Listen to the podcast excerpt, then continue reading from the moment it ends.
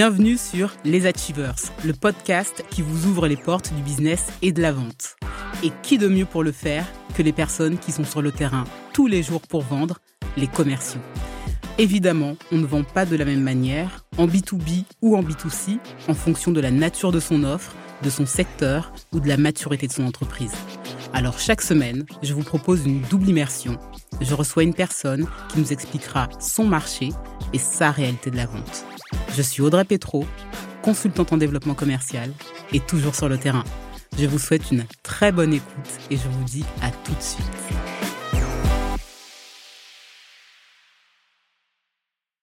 Comment tu vas, Tamara? Hello Audrey, je vais très bien et toi? Écoute, moi, ça va très bien. Je suis super contente de te recevoir sur les Ativers. Ah, je suis ravie aussi. Merci beaucoup. Merci de me recevoir. Je t'en prie. Moi, je vais te laisser te présenter parce que j'ai interviewé euh, pas mal de personnes euh, qui provenaient du monde des médias, mais je pense que le média pour lequel tu travailles est euh, un média un peu particulier dans notre écosystème. Donc, je te laisse nous raconter qu'est-ce que tu fais, qui es-tu? Merci beaucoup Audrey. Moi je suis Tamara Magaram, je suis euh, Head of Business chez Madines. Et Madines effectivement c'est un média absolument hybride dans l'écosystème. C'est le média préféré des entrepreneurs. C'est euh, un média qui s'est lancé il y a un peu plus de dix ans, du fruit de, du travail de deux entrepreneurs qui avaient moins de 25 ans à l'époque et qui aujourd'hui accompagnent au quotidien les marques, les entreprises, les entrepreneurs dans leur démarche, euh, dans leurs enjeux de croissance et dans leur démarche de communication. Donc on a une verticale média qui est très forte et on a aussi une partie agence où on œuvre auprès des marques pour, euh, pour les aider à, à répondre aux enjeux de communication et de croissance qui sont actuellement en cours. Et c'est un média qui a aussi une particularité qui est notable, c'est-à-dire que c'est aussi une entreprise à mission et c'est aussi une entreprise Bicorp maintenant, certifiée Bicorp. C'est-à-dire que Madines a une mission d'information pour décrypter le monde de demain, donner les clés à notre, à notre lectorat pour pouvoir agir aussi dans l'économie de demain, une économie qui est en pleine euh, mutation. Hein. Depuis dix ans, le, monde a complètement changé de visage, et je pense que c'est ce que les fondateurs avaient, avaient vraiment discerné à l'époque. Et nous, on permet de donner les clés, de donner les codes aussi pour fonctionner, pour agir, pour œuvrer, avec une dimension qui est sociétale très forte. C'est-à-dire que tout ce qu'on fait doit avoir cette dimension sociétale, cet engagement au cœur de nos actions. Donc c'est pour ça qu'on a, on a aussi cette certification qu'on a eu la chance d'obtenir euh, en 2022. Qu'est-ce que ça implique d'être Bicorp pour un média? Ça veut dire quoi? Alors, c'est un cahier des charges qui est très long euh, à remplir. C'est plusieurs années, je crois, de, de, de réponses. C'est pas moi qui les nourris, donc je peux pas euh, répondre avec cette expertise-là. Il faudrait euh, interroger Clément chez nous, qui est vraiment sur cette verticale. Mais ça implique quand même de répondre à des enjeux de sustainability, permanent. Je sais que nous, on a une logique en permanence de voir si, ça répond à une, obéissance d'empreinte carbone ou si c'est quelque chose euh, qu'on peut se permettre ou pas. On a aussi des enjeux de recyclage lors de nos événements.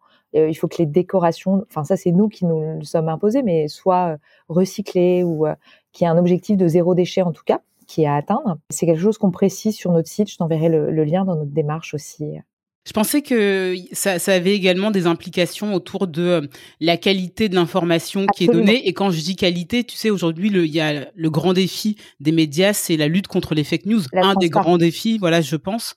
Alors, vous êtes aussi challengé sur ça? Ça, c'était pour la partie plus euh, de mon côté, euh, sur le côté commercial ou comment je le pense au quotidien.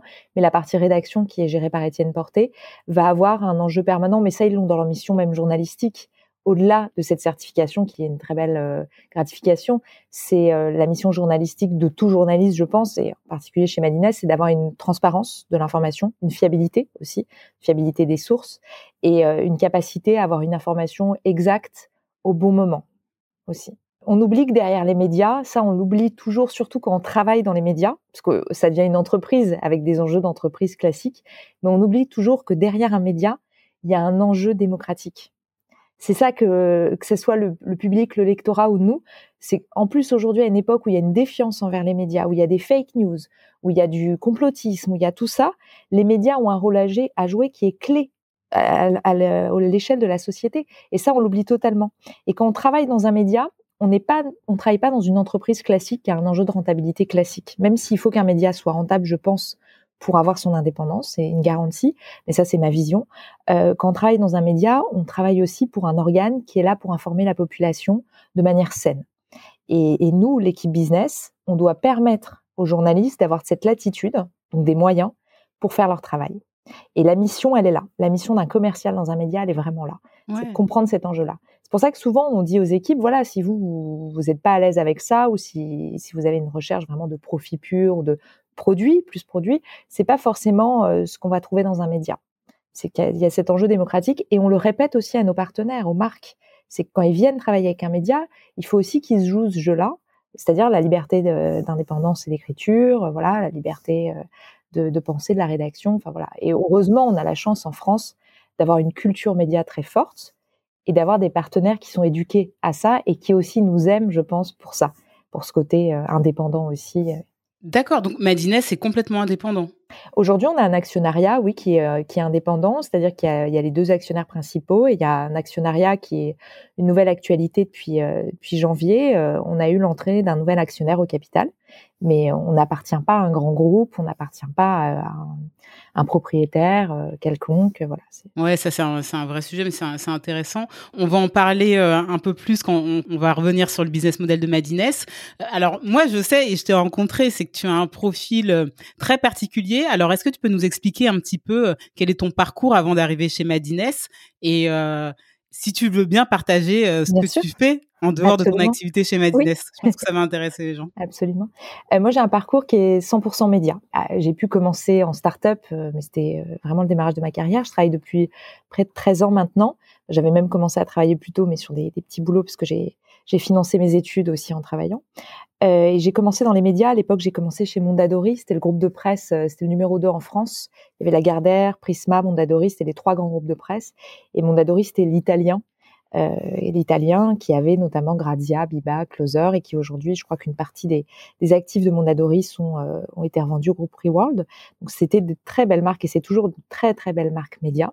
Et j'ai commencé sur le magazine Closer, qui est un magazine People et c'était à l'époque de la bascule print digital où les enjeux de rentabilité allaient aussi sur euh, sur le digital de plus en plus. Donc, euh, je pense qu'ils recrutaient des, des, jeunes sortis d'école pour euh, voilà pour mieux cerner ces enjeux-là de du web, hein, qui était très émergent et très nouveau pour pour beaucoup d'acteurs du monde des médias. Et ensuite, je suis restée vraiment dans cette galaxie média avec j'ai été dans beaucoup de médias. J'ai été donc chez Mondadori, j'ai été ensuite chez un total indépendant, Oups, toujours dans le people. J'ai été chez Philosophie Magazine, où à l'époque, l'éditeur lançait aussi une offre de conseils, d'intervention auprès des entreprises, de learning. Excuse-moi, je te coupe là, parce que tu passes du monde euh, de la presse people à la presse euh, philo. Oui. Comment tu fais ce gap-là, tu vois? Philosophie Magazine est venu me chercher pour une compétence que j'avais pu démontrer en presse people et féminine. Et c'était une compétence régie pub, euh, vente d'événements, voilà, euh, classique, on va dire. Et moi, ma, grande passion dans la vie, c'est la littérature et la philosophie. Et la psychologie aussi, un peu par dérivatif. Donc, je lis euh, énormément depuis toujours. J'ai toujours beaucoup lu. J'ai toujours aimé confronter justement des mondes qui sont paradoxaux la pub, les médias et euh, peut-être la profondeur de la, de la recherche euh, et de la philosophie. J'ai toujours trouvé qu'en agence de pub, les gens étaient euh, assez érudits aussi, cultivés. Enfin, c'est, on trouve quand même des personnalités assez fortes. Et cette passion pour la philo m'a, m'a fait obtenir ce poste à l'époque, je pense, parce que j'étais en capacité de parler aussi de, de philosophes comme Nietzsche, Bergson. Voilà. Et je pense que pendant mon entretien d'embauche, ça a dû faciliter. Il faudra lui demander. Ouais. et voilà. Donc j'ai, j'ai, j'ai fait un peu ce pont-là. après, c'était quand même le même métier. Hein. Donc je, pense qu'il faut pas oublier que on est quand même avec une expertise et une compétence et qu'après, quel que soit le secteur, même si euh, on peut être passionné par un secteur, normalement, quand on a cette compétence, on est en capacité aussi, avec une certaine agilité, enfin, quand on est commercial, de la développer dans plusieurs secteurs, que ce soit l'automobile, la presse féminine, la presse euh, du savoir. Ouais. Après, c'est mieux quand tu connais ton sujet et quand Exactement. tu en es passionné également. Exactement c'est vrai qu'on est, on, vend mieux, en tout cas, on va être un plus bel ambassadeur pour une marque qu'on aime, à laquelle on adhère avec passion. J'ai toujours travaillé pour des marques médias, en tout cas, qui correspondent à mes valeurs, et je ne serais pas allée euh, dans un groupe média euh, qui n'est pas en adéquation avec mes, goûts ou mes valeurs. En tout Je pense que c'est aussi une clé de ce métier, c'est qu'on a la chance de travailler dans des univers assez sympas, où le débat d'idées assez fort, où il y a des personnalités, il y a, il y a beaucoup quand même d'échanges, de, et, euh, et, on peut aussi choisir en affinité avec ce qu'on aime le plus. Toi qui aimes lire, mmh. qui aimes la philosophie, mmh. euh, quand tu bossais dans la presse People, c'est peut-être un préjugé de ma part, mais est-ce que tu te sentais euh, assez nourri euh, intellectuellement? Bah, le, pour moi, ma vision du travail, le travail ne doit pas fournir une nourriture intellectuelle. Je, enfin, j'ai pas cette attente-là du travail. C'est pour ça aussi que j'ai une ah activité à côté. oui, pour moi, un travail doit euh, déjà, ça doit répondre à une, une mission économique. Hein, de voilà, faut faut faut, faut vivre. Non, mais voilà, faut, faut, que la, la, valeur du travail qu'on fournit, voilà, qu'on faut qu'on y retrouve son compte et qu'on euh, ok, faut qu'on le fasse bien. Je pense ça c'est très important. Et après, un travail doit être euh, doit pas être abétissant, doit pas être trop répétitif, etc. Mais euh, non, la presse people c'est très sympa parce que déjà souvent les journalistes ou les éditeurs en presse people sont des gens très éclairés. On a je pense qu'il y a beaucoup d'a priori dessus. C'est une presse qui permet aussi de respirer, qui permet un peu de rêver. Enfin, à l'époque, c'était ça. Aujourd'hui, je ne sais pas du tout où en est cette presse. J'ai l'impression qu'elle est de moins en moins consommée avec Instagram. Mais à l'époque, en tout cas, euh, la lectrice type, c'était quand même une femme qui avait besoin, qui avait pas forcément des gros moyens déjà, et qui avait besoin de pouvoir trouver des conseils mode beauté accessibles, qui pouvait rêver en voyant les people. Closer était pas trop poil à gratter par rapport à d'autres magazines, donc il n'y avait pas ce peut-être ce côté méchanceté ou incisif. Oui, puisque tu peux voir aussi dans la presse anglaise, par exemple, là c'est vraiment trash. Euh, le closer français était quand même assez neutre et ça permet aussi de faire vivre un star system, le glamour, ce qui fait rêver. Il y avait beaucoup de choses à dire et d'un point de vue, euh, les groupes médias, euh, enfin mon adoré à l'époque, avaient euh, les moyens euh, de ses ambitions et ont lancé constamment des études. Donc c'était ça qui m'intéressait énormément, c'est qu'il y avait des études lectorat très fortes. Il y avait une étude sur justement l'effet conso de ces magazines et de cette presse, l'efficacité. Et en fait, moi j'avais commencé à être stagiaire aux études marketing et ensuite quand on vend ces titres-là, on est tout le temps dans les chiffres. On vend une audience, un ciblage, on vend un comportement de consommateur aussi, on vend des valeurs de, de voilà de glamour, de et je, je crois que c'est ce qui me nourrissait vraiment j'aimais ça. J'aimais euh, aussi euh, peut-être de, de, voir qu'avec quelque chose qui paraît absolument futile, on est capable d'avoir une réflexion et une pensée. Et à contrario, on peut se retrouver dans des, dans des organes de presse qui vont être pleins d'intelligence. Et l'intelligence derrière du lectorat ou de l'audience, elle va pas forcément être euh, creusée plus que ça. Et, et je pense que c'est ce qui me, c'est ce qui arrivait à me nourrir à l'époque parce que je garde un excellent souvenir de cette presse là. Et j'ai été bluffée et j'ai été même formée. Je pense qu'aujourd'hui, la, la rigueur que j'ai, la recherche-étude, efficacité, moi j'ai toujours une, obsession pour euh, ce que ce qu'une campagne, quelque chose qu'on commercialise, une efficacité pour la marque, pour le partenaire, parce que sinon ça sert à rien. Enfin, euh, euh, l'argent a une valeur et il faut qu'en face on puisse répondre aussi aux attentes dans la mesure du possible. Et je crois que j'ai appris ça vraiment en presse féminine ils sont beaucoup plus exigeants que ce qu'on pourrait me penser sur, sur leur manière de fonctionner. Il y, a un, il y a un autre sujet pardon qui m'intrigue, c'est euh, la relation avec euh, les rédacteurs en chef, euh, les journalistes et particulièrement quand tu travaillais chez Philosophie mmh. Magazine. Tu vois, personnellement, j'ai travaillé pas mal dans le monde de la tech avec des ingénieurs et bah, ce sont les les sachants Mmh. maître de l'expertise. Et je trouve que parfois, tu peux avoir une sorte de conflit d'intérêts entre mmh, euh, la vente, le commerce, tu vois, les intérêts économiques de l'entreprise et l'importance de garder en fait l'expertise au centre. Euh. Ah bah totalement. comment tu le vivais toi? Ah bah c'est le point. Moi, je l'ai vécu à plusieurs reprises. Je le vis aujourd'hui avec Madinès. Je suis face à des experts de la tech, euh, vraiment qui ont une indépendance, qui doivent pouvoir euh, parler de ces sujets-là librement. Donc, euh, et j'ai été au groupe Le Monde, qui est, je pense, le groupe le plus euh, démocratiquement, le plus peut-être le plus référent, avec des, des, prix Albert Londres, etc. Donc, ils sont quand même les premiers souvent sur des enquêtes qui parfois ne font pas plaisir aux partenaires. C'est, je pense, le point le plus difficile à aborder pour les, les commerciaux de cette fonction-là, c'est qu'ils vont pas être en capacité de vendre n'importe quoi tout le temps. Euh, parfois, ils vont avoir des propositions alléchantes et ils vont devoir les refuser. Et l'important, c'est d'être euh, fidèle à ses valeurs. Ça, je pense que c'est fondamental. Fidèle aux valeurs du média euh, qui, nous emploie. Et ça rend aussi service aux marques et aux annonceurs qui font appel à nos services parce que communiquer parfois à côté ou n'importe comment, les gens sont pas idiots. Le, lectorat est intelligent, les, Français sont intelligents. Donc, on peut pas tout mettre en place et faire des choses qui vont un peu trahir cette confiance qui est le rapport lecteur-journaliste. Et nous, côté pub, enfin côté euh, régie pub, on est au carrefour de ça. Donc on doit toujours trouver la façon la plus intelligente, à la fois de pouvoir répondre à un cahier des charges d'un annonceur, et à la fois de pouvoir obéir aussi aux attentes et aux restrictions euh, d'une rédaction qui ne peut pas euh, tout faire. Et c'est ça s'est toujours bien passé. Moi, j'ai toujours eu des rédactions qui étaient quand même à l'écoute qui avaient quand même une intelligence aussi, une agilité, une capacité à proposer des choses euh, pour aller. Aujourd'hui, chez Madines, on fait, euh, je pense, 70% de ce qu'on commercialise en régie pub, c'est de l'opération spéciale, que ce soit de l'événement, de l'édito, du brain content, ou après de la, vidéo et de l'audio. Mais c'est vraiment euh, des créations sur mesure. On en fait beaucoup et on a c'est ce que permet aussi l'indépendance, c'est d'avoir parfois un pas de côté, quelque chose de différenciant. Et à chaque fois, on a une pensée, une réflexion autour de la table. Euh, Étienne est très impliqué, un directeur de la rédaction et le cofondateur, et on le challenge, on le, questionne, et souvent, avant de proposer quelque chose, on a quand même eu l'accord de notre rédaction. C'est très important. Mais c'est vrai qu'il faut avoir cette conscience-là et cette agilité, d'être en empathie avec à la fois son annonceur et sa rédaction, pour pas se braquer contre l'un ou l'autre, parce que ce serait dommage et de pas oublier que ce qui compte avant tout, c'est la mission d'information, que ce soit pour un contenu de marque ou un contenu euh, édito. En face, on a un lecteur.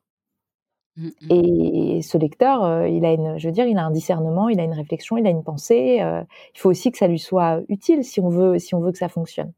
Donc c'est là où nous on doit faire le lien permanent, la brique entre une rédaction qui a des codes journalistiques, qui a été formé euh, par les écoles de journalistes. Souvent, ils ont quand même, ils obéissent à une charte. Hein, et en face des marques euh, qui doivent aussi composer avec ça.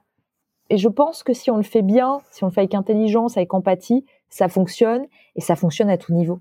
C'est qu'un bon contenu de marque qui doit être intéressant pour le lecteur, comme il doit être intéressant pour, pour en tripartite. Donc euh, moi j'ai vu des contenus sponsorisés sur des, des médias même concurrents parfois qui étaient très intéressants. Mmh, mmh. C'est assez drôle, ça rejoint euh, la réflexion euh, que faisait euh, Gwenaël de, France Télévisions Publicité, Johan de Bouscapé. Tu parlais tout à l'heure de votre chiffre d'affaires et de vos offres. Donc 70%, on est sur l'opération spéciale. Et, et, les 30 autres pourcents, vous vous rémunérez comment? On fait beaucoup d'éditos classiques, des articles aussi, du contenu éditorial. Après, j'ai le 70%, enfin, il est, là, j'ai pas les, les chiffres. Oui, c'est grosse maille, mais c'est. Voilà, mais on fait beaucoup, beaucoup de sur-mesure quand même. Et, c'est ce qui a la plus forte valeur ajoutée aussi. C'est pour ça, après, peut-être en volume de quantité de, d'offres, on est on fait beaucoup, beaucoup de contenu classique, brand content, euh, rédaction de contenu pour les marques, etc. Euh, on fait beaucoup de production audiovisuelle, énormément des séries vidéo, des séries audio, des séries de podcasts. Et là, on considère, si tu veux, comme ce qu'on a fait sur euh, sur l'ESS, notamment avec BNP Paribas, c'est qu'on considère que quand on fait un contenu audiovisuel avec une marque, c'est que nous, Madines, on a envie de la faire. Et la marque, elle sert un peu de euh, mécène à ça. Donc elle vient un peu permettre à un média qui n'a pas, pas d'argent, un média, euh, surtout un média pure player de l'information euh, gratuite. Hein. Donc euh, on n'est pas, les médias ne sont pas riches, hein. ça c'est mmh. nouveau pour personne. Une marque permet aussi de financer parfois un contenu, de permettre un contenu, une série qu'elle sorte. Et c'est là où où ça fait un peu sens c'est que c'est comme il y a des marques qui financent des musées, des expositions. On voit quand on va au musée, moi j'aime beaucoup aller voir des, expos, on voit merci à nos financeurs ou à nos, mécènes et on voit les, marques, les banques, etc. Ben là c'est un peu la même. Alors ce ne sont pas des mécènes, ce sont des annonceurs ou des partenaires, mais c'est un peu la même dimension. C'est qu'ils permettent aussi de financer un contenu. Et parfois ils ont besoin de communiquer, ils ont besoin de s'adresser à une audience, donc il faut appel à nous pour ça. Et parfois ils ont besoin simplement d'avoir euh, notre savoir-faire pour une communication sans que Madines intervienne. Et là, c'est ce qu'on appelle la marque blanche. Et là, on a un champ de liberté beaucoup plus vaste. Parce que là, on est au service, c'est une expertise qui est au service de la marque. Pour la marque. Donc, on a un peu ces trois dimensions d'offres, plus que opérations spéciales, etc. C'est plus euh, qu'est-ce qui est fait en contenu Madines, et du coup, l'annonceur vient financer, vient aider un contenu pour son intelligence et sa créativité à sortir. Qu'est-ce qui est fait pour s'adresser à une cible? Et là, on répond à un cahier des charges. Voilà, il y, a un besoin de la marque. C'est pas Madines qui a le besoin, là, c'est la marque. Et qu'est-ce qui est fait à 100% pour la marque? Et là, ça peut être un livre blanc, ça peut être un événement clé en main on n'apparaît même pas. Ça peut être euh, un petit déjeuner de rencontre, ça peut être un dîner d'influence un dîner d'influence à Paris dans un lieu exceptionnel, où là, on va juste servir d'intermédiaire de carnet d'adresses. Ça peut être euh, une création de leaflets aussi, de documents écrits. Ça peut être une création de site web. Enfin, vraiment, tout est possible et imaginable parce qu'on a un savoir-faire média. Et aujourd'hui, vos clients euh, principaux sont des grands comptes, euh, des PME. quelle est leur typologie? On travaille avec des grands comptes, des ETI, PME et des startups. On travaille avec tout le monde. le fonctionnement va être différent. La typologie de demande aussi les marques ont toujours la même attente, je pense, c'est d'avoir une communication claire, limpide et de valoriser aussi ce qu'elles font et que ça soit juste. Il n'y a pas du tout d'attente de gonfler. Enfin, je, trouve que les marques sont souvent modestes et assez rationnelles dans leur communication. Et souvent, elles osent pas d'ailleurs. Parfois, elles font des choses incroyables. Je vais parfois chez des, clients et je me rends compte qu'elles ont financé une fondation ou autre. Elles le disent pas forcément. Elles ont, elles ont un peu une humilité ou une peur peut-être de sur, de surcommuniquer et euh, quelles que soient les marques. Hein. Et aujourd'hui, nous, on a une typologie donc de, de partenaires qui est euh, extrêmement large et c'est ça, on est super content, c'est qu'on touche tous les secteurs. On a énormément de grands annonceurs du CAC 40. On va dire que c'est voilà, on travaille beaucoup avec eux. Euh, on peut faire de grands projets avec eux. On a des grands acteurs de la tech aussi qui nous accompagnent et nous font confiance. Euh, et on fait des projets vraiment d'envergure avec tous ces acteurs. On travaille aussi avec des PME, des ETI, et on travaille avec les startups. On a aussi des, sujets. Alors les startups, ça va être souvent voilà pour les aider à communiquer sur leurs actions, leurs besoins. Et nous, on aime dire qu'on est là aussi pour aider les startups parce que c'est la vérité, c'est aussi la mission de Madines. Aujourd'hui, quand on a un média comme Madines, est-ce qu'il y a d'autres médias ou d'autres plateformes qu'on peut euh, considérer comme concurrentes? Oui, tous les médias de la presse quotidienne économique sont concurrents euh, directement ou indirectement. Après, nous, on va vraiment s'intéresser, nous, on est le média préféré des entrepreneurs, donc on va vraiment s'intéresser à l'actualité de l'entrepreneuriat et de l'innovation c'est-à-dire les levées de fonds, euh, l'actualité des changements, euh, les entrées au, capital, tout ce qui est aussi euh, les grandes innovations lancées par des startups ou des scale-up, le passage aussi du niveau startup scale-up à licorne. On va, traiter toute cette info. On traite aussi de l'économie en général et surtout les économies de demain, parce qu'on s'est rendu compte que notre lectorat, donc ça fait dix ans qu'il nous suit, qu'il est avec nous. C'est une communauté de lecteurs. C'est une communauté d'11 millions de personnes par an de lecteurs en France. Parce qu'on a une édition aussi au UK qui est indépendante, enfin avec un éditeur UK, voilà. Donc là, je parle vraiment pour la France. Euh, cette communauté-là, comme elle nous suit, c'est des gens qui avaient 23, 24 ans il y a 10 ans. Aujourd'hui, ils, ont, ils sont en début de trentaine ou en petite quarantaine. Et ils ont aussi grandi dans leur poste. Donc on est là aussi pour leur fournir les clés pour comprendre l'économie qui a évolué avec eux et aussi avec leur euh, leur, euh, leur croissance. Donc euh, on traite aussi des infos plus généralistes. Par exemple cet été on avait fait des articles qui ont super bien marché. Je me souviens sur la grande démission, le télétravail, toutes les mutations sociétales liées au travail, puisque ça c'est plus généraliste, mais c'est aussi lié à l'économie et c'est lié au, pour les entrepreneurs c'est aussi important. Donc voilà donc on on est quand même en concurrence avec beaucoup de médias mais on a quand même cette niche entrepreneur, innovation qui est très forte et qui nous différencie de tous. Et la grande force de Madines, c'est que nous, contrairement aux autres médias économiques, on a vraiment un leadership sur la jeunesse. 92% de notre lectorat a moins de 54 ans. Euh, on a une très forte affinité sur les 18-35 et sur les 36-54, vraiment très forte. Et on a, euh, ça c'est une grande force et c'est une fierté, c'est qu'on a un objectif de parité. Et aujourd'hui, on a 45% de femmes, 55% d'hommes qui nous lisent. Et je pense que c'est euh, très rare dans un média économique d'avoir une... On est pratiquement à parité, on a l'objectif de la parité pour euh, les prochains mois, mais c'est assez rare. Souvent, on est autour de 30-70, 30% de femmes dans les médias économiques classiques. Comment tu l'expliques ça? C'est très simple, c'est que comme on est plus jeune, on touche une génération de femmes qui a pris euh, son activité, sa carrière, euh, voilà, plus à cœur, enfin qui a pu, en tout cas, qui a eu la chance de pouvoir être plus active dans sa carrière et dans son économie.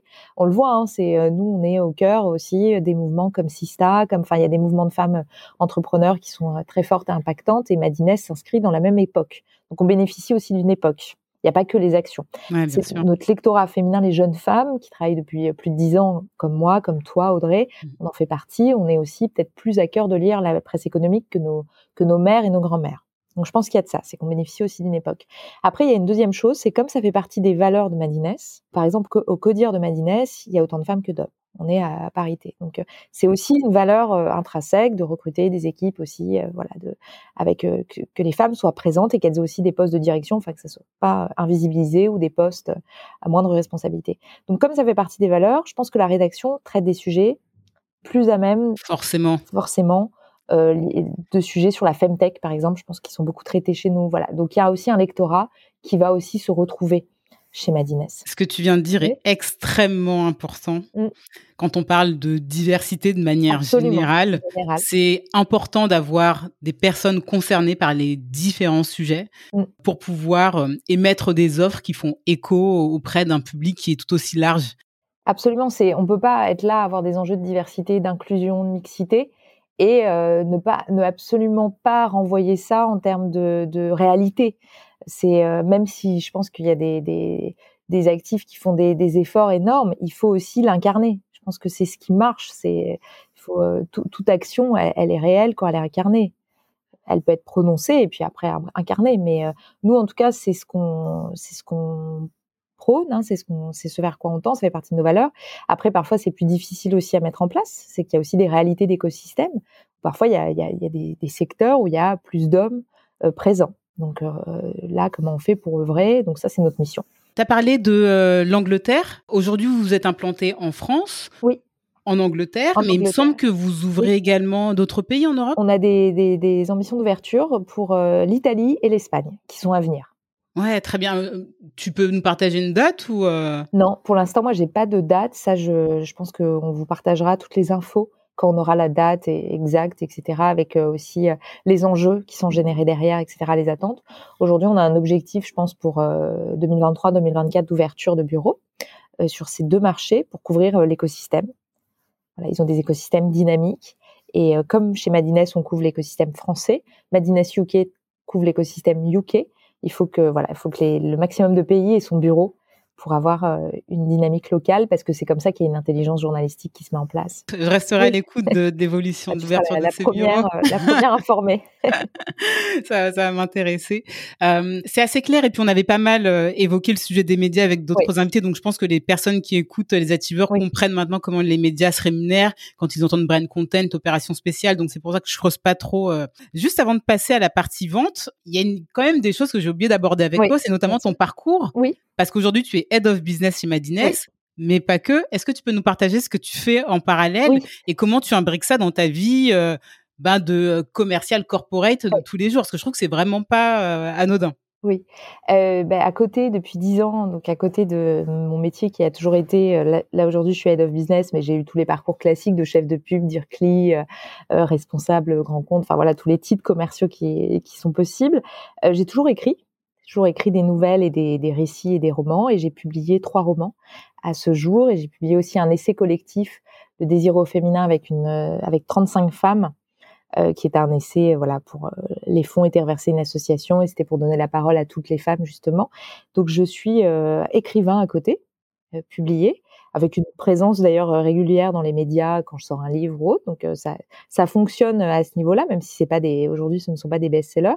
J'ai tu nous donnes le, nom de tes livres? Oui, j'avais publié un premier roman euh, quand j'avais une trentaine d'années, mais il avait été écrit à 24 ans. Donc, euh, bah oui, parce que quand on veut être édité par un éditeur euh, reconnu, en tout cas, il faut des années. Donc, c'est un parcours de combattant, et c'est là où il y a quand même une, une proximité avec la fonction commerciale, c'est que il faut quand même s'acharner parfois sur euh, voilà euh, les commerciaux, c'est la prospection, voilà, c'est d'être capable de d'enfoncer les portes. Les écrivains, c'est de voilà de d'être capable de recevoir 200 lettres de refus des maisons d'édition ou, plus ou moins, hein, mais et de continuer parce qu'on y croit, on croit que quelque chose est possible, on croit en son contenu ou en ce qu'on commercialise. Il y a un peu cette euh, voilà ce trait de personnalité qui est assez semblable quand même, qui est le même, je pense, qui est, je sais pas si de l'obstination, de la persévérance, mais moi j'appelle ça la volonté, la force de la mmh. volonté. C'est, euh, j'aime beaucoup ce mot-là, la volonté. Et, euh, et j'ai publié trois romans qui ont pas grand-chose à voir d'ailleurs. Peut-être le lien commun, c'est l'humain.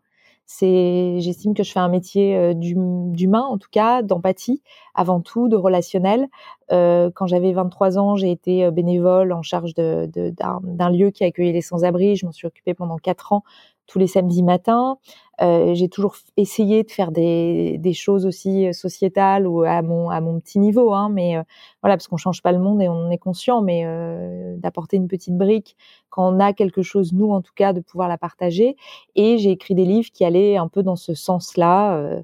le premier livre était sur la dépression et la rencontre humaine, hein, sur le bénévolat vraiment à l'hôpital. Mon deuxième livre était sur sur les mères toxiques. Donc c'est un sujet de société intéressant, donc plus psychologique et j'ai eu pas mal d'échos aussi sur dont on parle peu hein. Dont, on, parle, peu, parce qu'on a souvent l'image de, de la mère euh, très maternelle euh, parfaite euh, etc et il y a des il y a des gens qui ont été pas aimés qui ont été maltraités par leurs parents parfois par leur mère.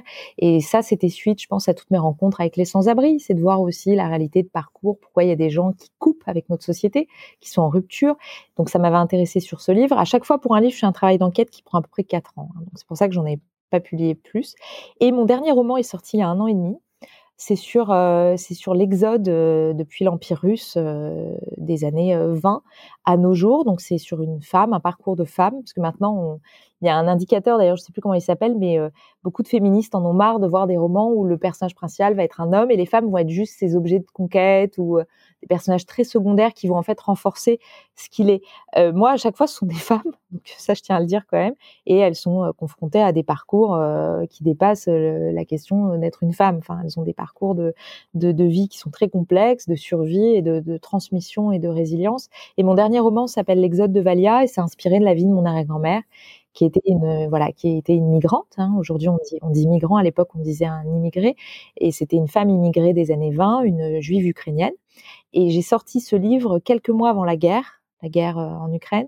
Donc ça m'a beaucoup bouleversée parce que j'ai dû pendant deux ans me plonger dans toute l'histoire de ces pays, de l'Empire russe et de l'Ukraine, et je pensais pas du tout que l'histoire allait se passer comme elle s'est déroulée, donc c'est euh, cette tragédie-là. Et ce livre, euh, donc, est un livre d'histoire avec une trame romanesque, mais c'est voilà, c'est sur la survie, l'adaptation, l'agilité, la pugnacité aussi de, destin de femme exceptionnel, avec une, dimension identitaire très forte, puisque c'était une femme qui est née dans une famille juive et qui, pour survivre tout au long du siècle, a dû euh, soit euh, cacher ses origines, soit les changer, soit changer de nom, s'ajouter une particule, voilà, et c'est sur ce, cette dimension identitaire et transmission que je me suis penchée euh, il y a quelques années. Et en fait, pour, pour m'organiser au quotidien, comment on fait pour avoir ces... Parce que c'est ça qui est, je pense, ouais, c'est ça aussi. pragmatique, parce que beaucoup de gens ont... Aujourd'hui, je vois quand même beaucoup de gens qui ont deux missions de vie ou des entreprises à côté ou qui sont entrepreneurs à côté du salariat ou qui ont des engagements bénévoles. J'ai l'impression que c'est de plus en plus fréquent, mais c'est très simple. À la semaine, j'ai mon travail et c'est euh, organisé vraiment. Et quand j'écris un livre, je réserve un à deux jours le week-end et mes vacances pour ça. Donc c'est euh, des séquences de 6 heures qu'il me faut pour écrire. Et en fait, ça se fait très bien parce que c'est pas du écrire un livre pour moi, c'est pas du travail. C'est pas quelque chose de fatigant, au contraire, c'est nourricier, ça m'équilibre, ça m'apporte. Donc il n'y a pas de c'est à la c'est comme une distraction. Là où quelqu'un irait faire du kitesurf. C'est ta bouffée d'air en fait, ce qui te permet d'oxygéner. C'est totalement ça. C'est ce qui me permet de, de, me confronter à la vie de manière euh, totale. Et j'ai l'impression d'ailleurs que si je n'avais pas ça, je serais moins euh, peut-être performante au quotidien et moins humainement disposée et disponible. Donc je pense que c'est un grand atout euh, parce que c'est vrai que dans ma carrière, j'ai eu plusieurs fois des patrons, euh, ça pouvait leur faire peur aussi, donc je le, je le cachais. Au début, je l'ai caché, puis quand ça a commencé à se voir parce que j'avais des sorties médiatiques ou autres, bah, j'ai pas pu vraiment le cacher. Je me suis dit bon, moi, je vais essayer d'en faire une force, hein, on va voir. Et j'ai eu un jour un patron au groupe Le Monde qui m'a dit, moi, je trouve ça très bien. C'est comme quand on a un sportif de haut niveau dans son équipe. Il a deux jambes. Et quelqu'un qui a deux jambes, bah, si une des jambes s'effondre, il en a une deuxième. Donc ça. Et je me suis dit, bah, c'est, il a une bonne vision des choses, euh, parce que c'est exactement ça. C'est quand on a un sport à côté ou une passion. Euh, je pense que quand on la pratique vraiment, enfin quand, quand elle est, euh, quand c'est pas, voilà, quand c'est pas, on change de passion toutes les semaines et en fait ça prend du temps dans la semaine et tout. Quand c'est organisé et que s'il y a une discipline, c'est ce qu'on appelle une discipline d'ailleurs. Avant on disait discipline sportive, parce que la discipline est, je pense, le cœur de ces métiers-là, que ce soit artistique ou sportif, c'est d'avoir une capacité à, faire au bon moment sans que ça dépasse, voilà. Euh, ça nous apporte un équilibre. Et on a un exemple capital, c'est que notre ministre de l'économie, Bruno Le Maire, il est quand même ministre, il est au service euh, du gouvernement. Et je pense que ministre de l'économie, c'est pas une fonction euh, dérisoire, au contraire. Et on le voit en ce moment présenter son dernier roman sur les plateaux, où là, il se présente comme écrivain. Et ah oui, il explique, euh, oui, là, il a sorti un roman, je n'ai pas lu, mais il explique très bien qu'il euh, il est ministre et écrivain. Et les deux sont, et il l'est parce qu'il est l'un et l'autre. Et c'est un exemple euh, formidable. Et il y a des, moi, j'ai vu beaucoup d'entrepreneurs écrire des livres. J'ai vu beaucoup de hautes personnalités en entreprise avoir publié des livres, des romans de qualité d'ailleurs. Est-ce que toi, le fait d'être écrivaine t'a permis, selon toi, d'avoir une certaine légitimité auprès des, euh, des journalistes, puisque tu as toujours évolué dans le monde des médias? Oui, je pense. Je pense que les journalistes euh, ont vu que mon intérêt était contenu aussi et que j'avais un respect de la langue française. Euh. Alors après, les journalistes ont leur écriture qui est pas forcément la même que celle des écrivains. on n'a pas les mêmes codes d'écriture, ça c'est évident. Et, euh, et, je pense que je serais pas capable de faire ce qu'ils font. Et certains journalistes peuvent pas écrire de romans. Il y en a qui écrivent de très bons romans, mais il y a une écriture journalistique quand même. Et je pense que oui, je pense que pour moi, en tout cas, ça m'a donné une oreille de certains qui respectaient cela. ça a été, je pense, qui tout double dans certains cas. C'est-à-dire, bah, parfois il peut y avoir une méfiance. Elle a une autre vie à côté, ou donc c'est quelque chose qui échappe à l'entreprise. Donc il y a peut-être des entreprises où je suis passée où c'était pas forcément bien vu. Aujourd'hui, j'ai l'impression quand même que c'est euh, apprécié. Et c'est euh, toute façon tant que ça n'empiète pas dans le quotidien de la personne, dans, son, dans sa mission de travail, euh, il n'y a pas de raison, comme un champion de judo ou que ça que ça gêne mais mais chez les journalistes c'est peut-être un c'est peut-être quelque chose qui m'a permis d'être d'être entendu parfois ou de voir que j'étais aussi une alliée en quelque sorte. Il y a peut-être eu des dérives pendant des années la, pub des années 80 90 où du coup il y a peut-être des journalistes qui sont en méfiance des, des régies pub et et de, de, défendre aussi le contenu parce que c'est ça hein, un écrivain c'est du contenu un journaliste c'est du contenu. Après type de contenu différent mais quand on écrit un livre, on propose un contenu à, un lecteur. Donc, il euh, y, a, quand même la démarche, elle est similaire. Quand on comprend ça et qu'on est en capacité de le comprendre, c'est vrai que ça peut permettre d'avoir un certain lien, une certaine confiance avec les journalistes. Et c'est vrai que moi, c'est peut-être ma personnalité, mais je m'entends souvent très bien avec les journalistes. Je trouve que c'est une population très sympathique et, euh, très euh, qui, apprend beaucoup. Hein. On apprend beaucoup de et ils ont souvent eu un courage qui est qui est exemplaire. Ouais. Alors, ça m'amène à une question. Mmh. Aujourd'hui, tu as une équipe de commerciaux. Quelles sont les qualités que tu recherches chez eux? Ce que j'aime avant tout, euh, c'est euh, une sorte d'empathie. C'est pour moi, un, commercial va être bon dans son métier déjà s'il aime ce qu'il fait. Donc déjà, je, vais quand même m'assurer que la personne est en adéquation avec euh, le fait de travailler pour un média, de vendre du contenu média, de voilà, de, de s'intéresser à une rédaction, aux entrepreneurs, à ce qu'on, à tous nos centres d'intérêt, voilà, qui est, qui est pour moi, on va être bon déjà quand on a une sorte de d'appréciation de tout l'écosystème, de tout cet univers, que ce soit entrepreneurial, innovation et médias, hein, un peu au carrefour de ces trois écosystèmes.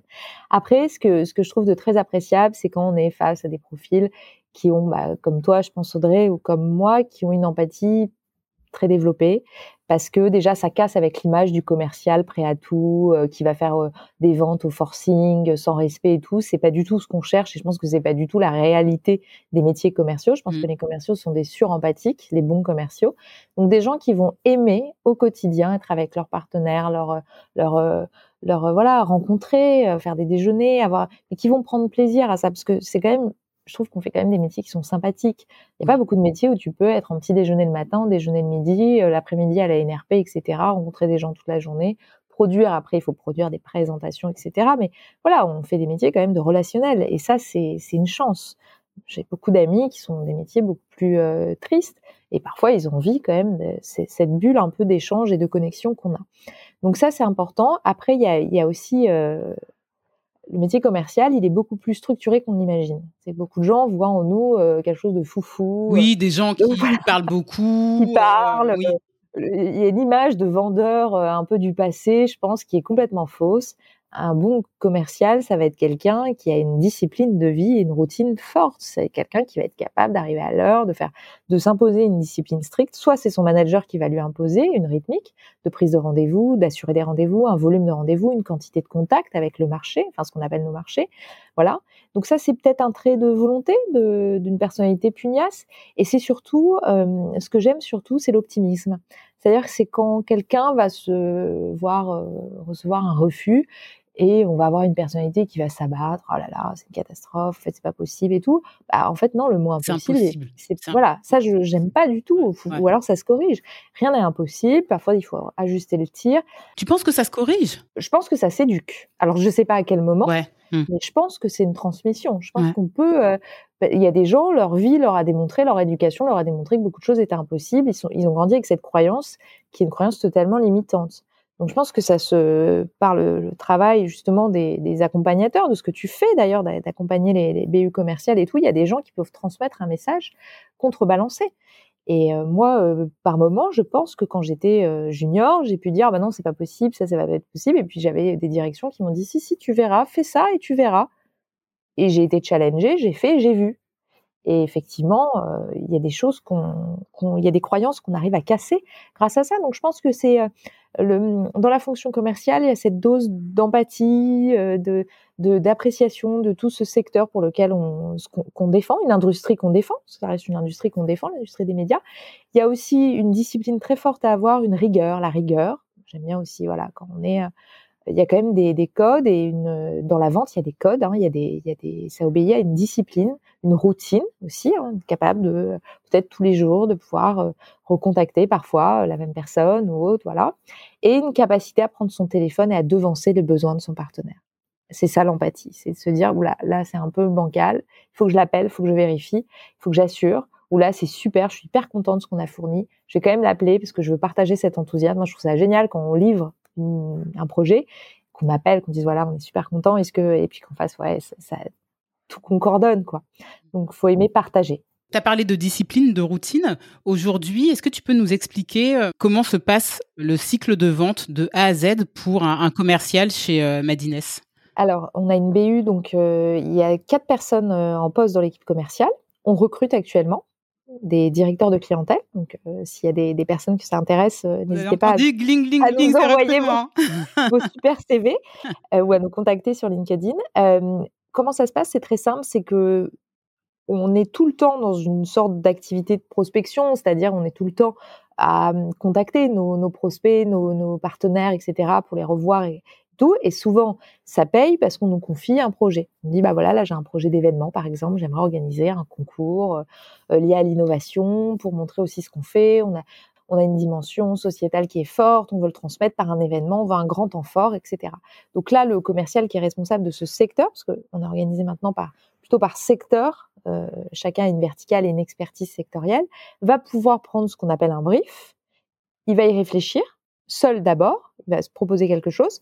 Ensuite, s'il a besoin de nourriture, il va aller voir Étienne ou ses rédactions, ses journalistes dédiés, pour demander des conseils, ce qui peut être bien, ce qui peut être pas bien, les freins, les voilà, d'avoir un peu.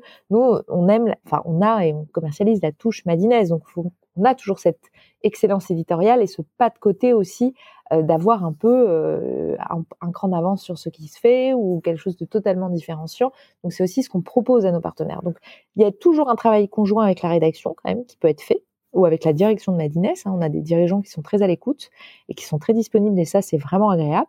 Et ensuite le commercial mouline avec on a une personne dans l'équipe qui aide à tout ce qui est la rédaction de presse, etc. Qui voilà une marketing, une vision marketing très forte. Donc au mouline, on essaye de faire une très jolie présentation ou un document pour présenter le projet. Et ensuite, il se passe des échanges, des réunions, etc., jusqu'à ce que ça aboutisse. Et là, on lance le projet officiellement avec un kick-off. Et là, on fait intervenir les BU production. On a une BU production qui rentre en jeu. Le commercial reste présent quand même pour, il est le garant du bon fonctionnement. Mais ensuite, c'est les chefs de projet euh, de la BU production qui vont œuvrer et qui seront en lien avec le partenaire euh, jusqu'à la livraison et au final. Et on a aussi une BU diffusion.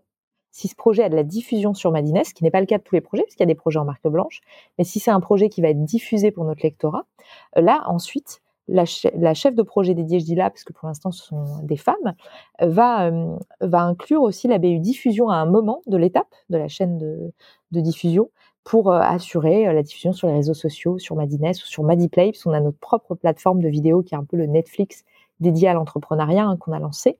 Euh, et, en fait, il y a ces étapes qui sont faites vraiment en, équipe. Aujourd'hui, tes euh, commerciaux, tu les objectifs euh, sur quelle base? Un chiffre d'affaires, un nombre de clients? Ils ont un chiffre d'affaires à faire. Après, ils ont des incentives qui peuvent, s'ils dépassent leurs objectifs, en fait, on est sur des objectifs atteignable, réel. On n'est pas euh, parce qu'il y a eu une époque des régies où en fait il y a eu comme une mode de mettre des objectifs sur, enfin toutes les boîtes, ne pense pas que les régies, les boîtes et ça désespère les commerciaux et après on, du coup les, les bons commerciaux bah ils partent parce que euh, ils sont bons parce que ils restent quand même motivés à ça et moi j'ai une équipe qui est très motivée aussi à ça. Donc ils ont un objectif chiffre, ils ont un objectif qualitatif aussi. Et ils ont un objectif après euh, par semaine, ils font un compte rendu de leur rendez-vous, de ce qu'ils ont fait, des propals envoyés. Donc volume aussi d'action parce qu'en une semaine, il faut toujours suivre quand même un trend. Hein, euh, oui, pour, pour t'assurer en fonction des ratios que vous avez observés dans le passé que ça close bien. Qu'on soit dans les dans les clous qu'il y ait un taux de, de, de, closing qui soit quand même euh, là, hein, que, parce que ça sert à rien d'avoir des BU qui vont surprospecter pour signer deux deals. En fait, il faut avoir toujours un juste ratio et, ça nous permet aussi d'analyser, nous, côté direction, si à un moment, il y a peut-être une lacune sur notre discours, sur les argumentaires, ils sont peut-être trop, trop passés, il faut peut-être les refaire. Voilà. Ça nous permet aussi d'être en alerte sur est-ce que, est-ce que ça suffit là? Est-ce qu'on leur donne les bons outils? Parce que pour moi, un commercial, euh, il faut aussi qu'il ait les bons outils. Et ça, c'est notre rôle euh, de fournir euh, les bons outils marketing, que ce soit des études, une analyse du lectorat, une connaissance du lectorat, qu'ils aient aussi des outils RP qui puissent euh, entrer en relation avec, euh, avec euh, leurs partenaires lors de moments privilégiés. Donc ça, on fait très attention à ça aussi. Ouais, très bien. Et tu, on a parlé d'objectifs aujourd'hui. Tu les rémunères comment? Il y a un fixe, il y a un variable. Est-ce qu'il est déplafonné? Ils ont un fixe qui est quand même conséquent. On est sur des métiers, mais tous les métiers de régie, en fait, on obéit un peu, je pense tous aux mêmes logiques. Hein. Dans les régies, il y a un peu ce, ce, ce code hein, de, de, rémunération où le, le, variable est quand même un vrai, euh, le fixe est quand même un vrai fixe. Pas comme dans les métiers de l'immobilier où les gens sont 100% à la com ou mmh. voilà. zéro même. Oui, c'est ah ça. Ah oui, c'est zéro. La plupart sont tous euh, entrepreneurs, auto-entrepreneurs. Ou, euh, Là, pas du tout. C'est des vrais métiers du salariat mmh. avec des, des, véritables salaires.